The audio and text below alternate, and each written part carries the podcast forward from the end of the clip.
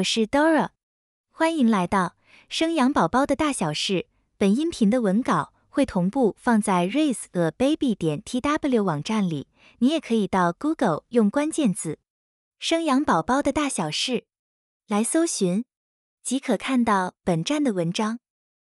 相信有许多女性在怀孕前只听过排卵期这个名词，但不清楚其中含义吧？究竟排卵期、月经周期、受孕期等差异在哪？以及预计怀孕的女性看到哪些身体症状需要多加留意，可能是排卵的迹象呢？今天 Dora 要与你分享的音频主题是排卵日到了没？四种常见的排卵期症状。让我们透过本集的内容，一起来了解女性排卵的相关知识吧。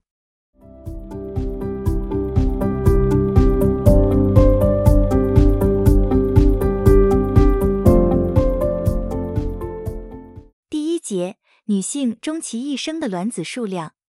举例一个正常发展的女性，平均在青春期十二岁时出经来临，到更年期五十岁时停经，总共三十八年时间，一个月排一颗卵子，终其一生在能够正常排卵的生育年龄，总共可排出四百五十六颗卵。根据内政部统计资料，近十年来，台湾女性生第一胎的平均年龄在三十岁上下。多数女性生第一胎的年龄以三十杠三十四岁的比例最多，约占百分之三十六，其次才是三十五杠三十九岁，占百分之二十五，和二十五杠二十九岁，占百分之二十三。因此，在多数女性想怀孕生子的期间，是在二十五杠三十九岁能够顺利受孕，真的如同古人语，需要天时地利人和，不容易呀。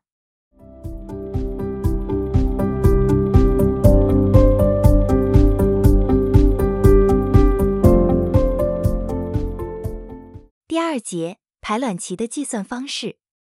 现在我们了解女性一生的卵子数量，再来就看如何在有效率的时间，用比较有效的方式达到受孕目的，也就是要在对的时间行房。一般来说，正常女性的月经周期为二十八天，经期天数约五天，从月经来的第一天开始计算，前五天为经期，第十四天为排卵日。排卵日的前后二至三天为受孕期，卵子从卵巢排出后约可存活二十四小时，精子在女性体内约莫可存活二至三天，因此排卵日的前后三天就是俗称的黄金受孕期。若还是不清楚如何计算，或觉得自己计算太麻烦，其实现在市面上也有许多方便的 App 或网站等工具，能够计算生理周期。例如，Flow 健康、小月历、Clue 等都是人气生理期 App，在 App Store 及 Google Play 上皆可下载。使用 iPhone 的用户，我个人推荐手机内建的健康 App，里头有经期追踪功能，内容包含预期的六天受孕期、预期月经来潮日、预期经期等，在时间即将到来前，手机会跳出通知，使用起来相当便利。以上多款生理期计算工具，大家可依据个人喜好做选择。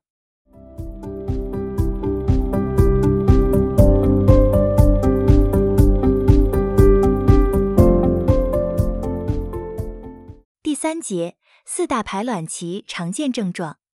女性的身体构造很奥妙，如果稍微细心注意，会发觉身体每阶段的变化都不太一样。在排卵日来临前后的日子，可能会发觉到四大常见的生理症状，也许就是排卵期。这时候就需要特别注意。若是想怀孕的女性，就要好好把握时机；反之，想避孕的女性则要特别小心这段期间。第一个征兆，阴道分泌物增加，白带变多，拉丝。女性在排卵期间，白带增多是正常情况。此时白带的呈现像鸡蛋蛋清般的透明色，而且带有微粘性的拉丝状。白带的形成与雌激素有关，通常在排卵日当天，雌激素作用最旺盛，这时候的白带量最多也最清澈。排卵日后两三天，白带略显混浊状，量变少且粘稠，所以可透过白带的质地来观察是否排卵，也是排卵日最明显的症状。第二个征兆，排卵痛、下腹疼痛及乳房胀痛感。卵巢发育卵子，当卵子成熟，卵巢将成熟的卵子挤压排出，卵子破卵的过程会刺激腹膜，造成下腹疼痛、腹部胀痛等不舒服的症状。另外，在排卵期间，卵巢分泌雌性激素，刺激乳房产生胀痛感。卵巢组织可能因排卵产生些许损伤，产生小量出血，这种情况也会造成疼痛。第三个征兆。排卵期出血，有些淡咖啡色分泌物。各位女性们是否曾有发现，在月经周期结束一段时间后，又有些许颜色较深的经血排出？你可能会猜想，是否上次经血没有排干净，所以又排一些脏血出来了？这时候有可能就是所谓的排卵期出血窝。排卵期出血属于正常生理状况，不需要过于担心。排卵期出血发生时间在两次月经周期的中间，多数以少量出血或是淡咖啡色的分泌物，短暂持续一至三天就会结束。发生原因为卵泡成熟破裂，排卵发生后，雌性激素浓度快速下降，无法维持子宫内膜生长，引起小部分子宫内膜表层脱落。造成少量出血，约莫一至三天内，黄体素分泌量增加，促进子宫内膜修复增厚，就会停止出血。倘若血量异常多，或伴随严重腹部疼痛等不正常情况发生，就需要赶快就医检查，查出真正的出血原因，避免病情恶化。第四个征兆，体温升高。在正常排卵的前提下，量测女性的基础体温可以观察到体温的剧烈变化，所以从体温是否有升高这点来观察，有助于判断排卵日。基础体温的测量方式指的是女性每天早上在经过六杠八小时睡眠起床，不做任何活动前，立刻测量得出的体温。正常排卵女性的基础体温，从月经来潮日到排卵日是俗称的低温期；从排卵日那一天到下一次月经来临时，则为高温期。低温期到高温期的体温大约会升高零点三至零点五摄氏度。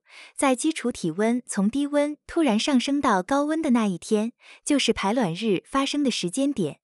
排卵日体温升高的原因，主要是卵巢形成黄体，分泌黄体素，因而使体温上升。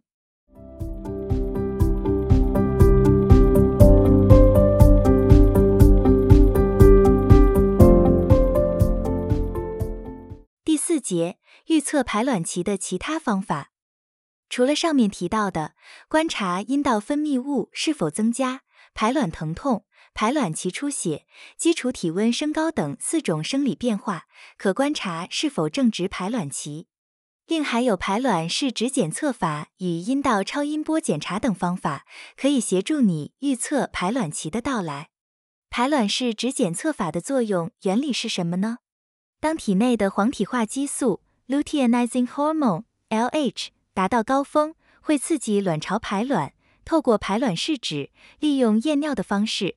检测身体内的黄体化激素的浓度，去抓出排卵期，也就是受孕期。至于阴道超音波，是属于侵入性检查，需去医院执行且需持续追踪数天，但检查结果一定最准确。原理是使用超音波观察卵泡的大小及数目和子宫内膜厚度，去预测排卵日。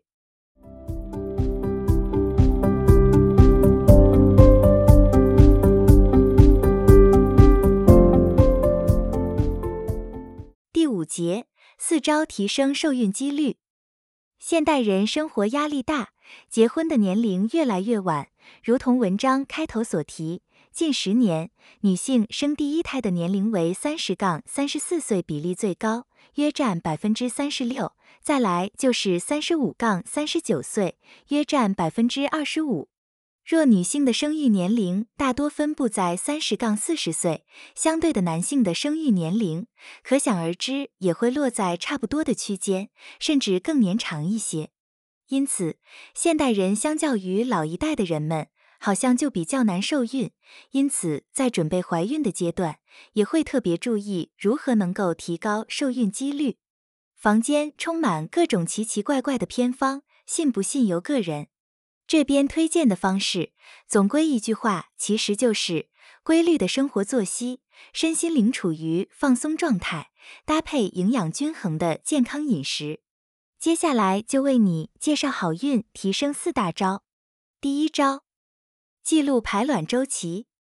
如上述文章中所提，预测及记录排卵期的方式很多，先选择一个最适合自己的方法，长期且规律的做记录，找出自己的排卵周期。建议在排卵期来临前，开始有计划的二至三天行房一次，确保精虫品质和数量，有助提升受孕几率。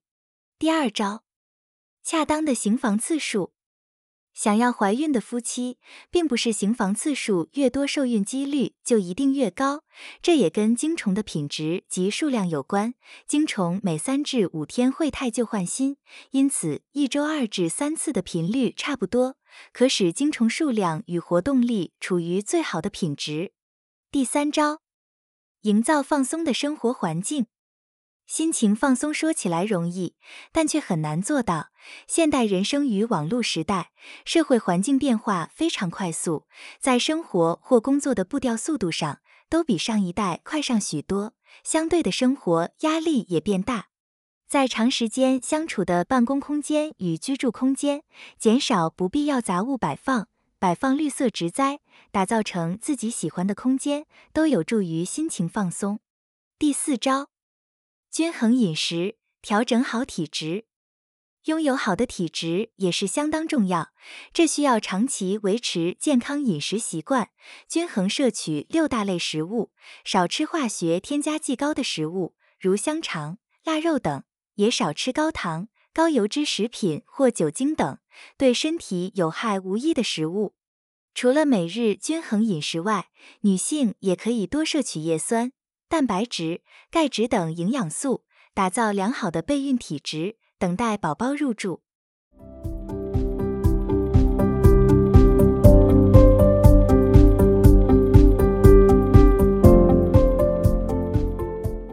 经过以上说明，大家应该都了解排卵的主要症状有哪些，希望能够帮助到各位想怀孕的女性。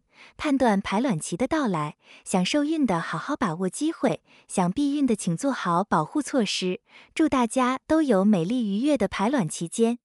Dora 会将本音频的文字版本的网址放在音频的介绍里，如果你有兴趣的话，欢迎你点击阅览，也欢迎你到 Google 用关键字“生养宝宝的大小事”来搜寻，就可以看到本站的文章。